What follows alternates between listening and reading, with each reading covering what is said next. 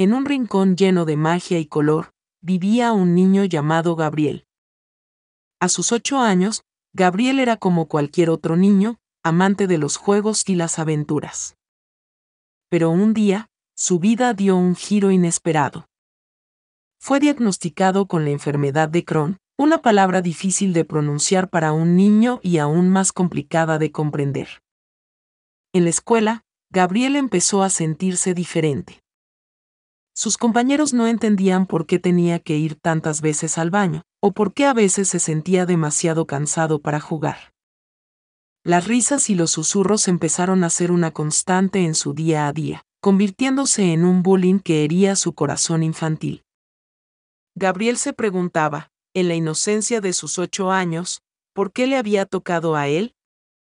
Su madre, Ana, se convirtió en su mayor aliada. Noche tras noche, ella buscaba en libros y en Internet cómo ayudar a su hijo, cómo hacerle la vida más fácil y cómo explicarle que ser diferente no era malo. Pero en casa, había otra batalla. Su padre, un hombre de pocas palabras y emociones reservadas, parecía ignorar lo que estaba sucediendo. Esto dejaba un vacío en el corazón de Gabriel, que anhelaba la comprensión y el apoyo de su padre.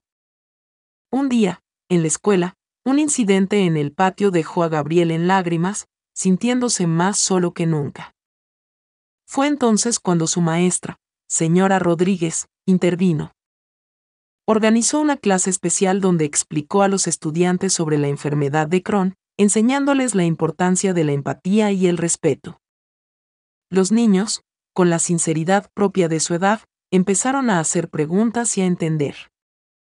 El cambio no fue inmediato, pero poco a poco, Gabriel comenzó a sentirse menos aislado. La verdadera sorpresa vino una tarde, cuando su padre, después de meses de silencio, se sentó a su lado.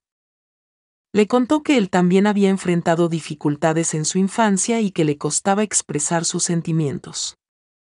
Esa conversación fue un puente entre padre e hijo, un inicio hacia una relación más abierta y comprensiva. Gabriel aprendió que, aunque la vida a veces presenta desafíos inesperados, también trae consigo lecciones de valentía y amor. Aprendió que ser diferente no era una debilidad, sino una oportunidad para enseñar a otros sobre la fortaleza y la compasión.